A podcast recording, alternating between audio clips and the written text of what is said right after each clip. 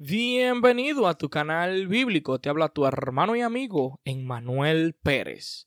Amados amigos, un honor tenerles una vez más aquí en tu canal.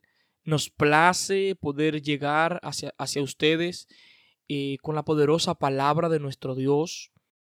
Queremos agradecer a todos eh, los suscriptores que se han unido a este canal, que se han tirado esta serie desde el principio y que ansían escucharla todos los días. Estamos muy agradecidos con ustedes y queremos seguir eh, compartiendo la poderosa palabra de Dios.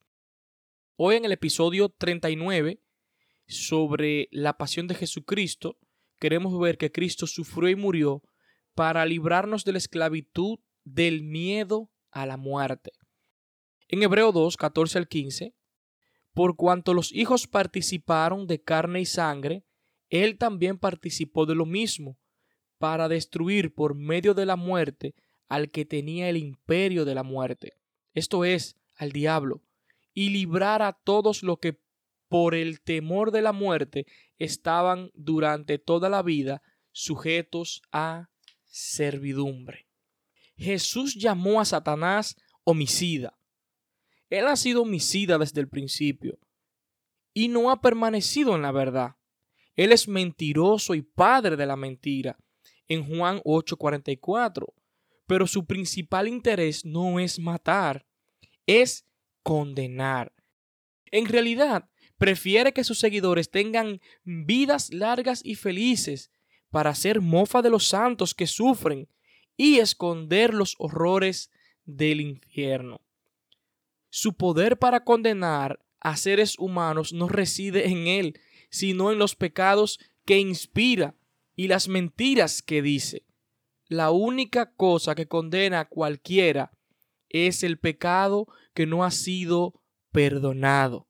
Hechicería, brujería, vudú, espiritismo, maldiciones, magia negra, apariciones, voces, nada de esto echa a una persona en el infierno.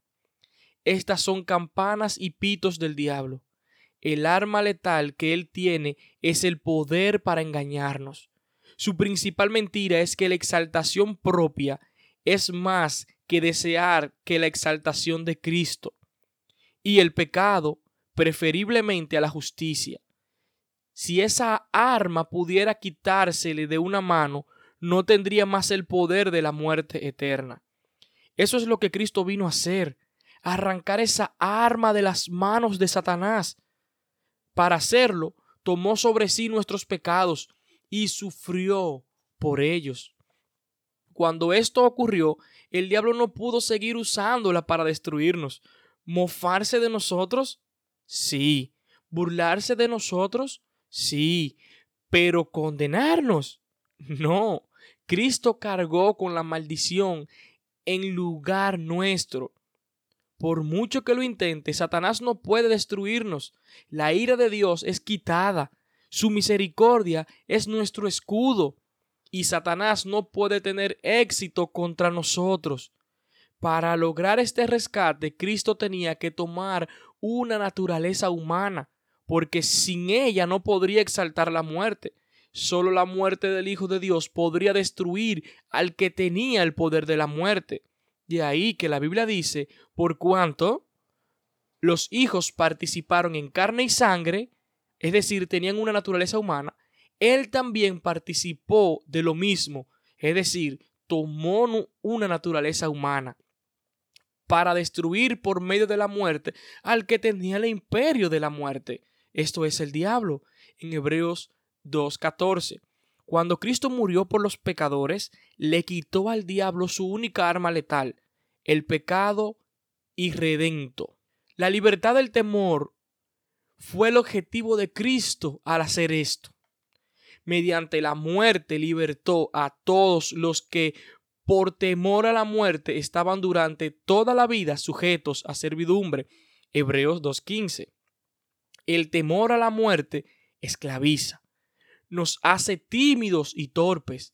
Jesús murió para darnos libertad cuando el temor a la muerte es destruido por un acto de amor sacrificial, la servidumbre, a la autopreservación fastidiosa y engreída es destruida. Somos liberados para amar como Cristo, aún al costo de nuestras vidas. El diablo puede matar nuestro cuerpo, pero no puede ya más matar nuestra alma. Esta está segura en Jesucristo y aún nuestro cuerpo mortal resucitará algún día. El que levantó de entre los muertos a Jesús vivificará también vuestros cuerpos mortales por su espíritu que mora en, en vosotros. Romanos 8, 11. Somos el más libre de todos los pueblos y la Biblia no se equivoca en cuanto al objetivo de la libertad. Hermanos, a libertad fuisteis llamados, solamente que no uses la libertad como ocasión para la carne, sino servíos por amor unos a otros. Gálatas 5, 13.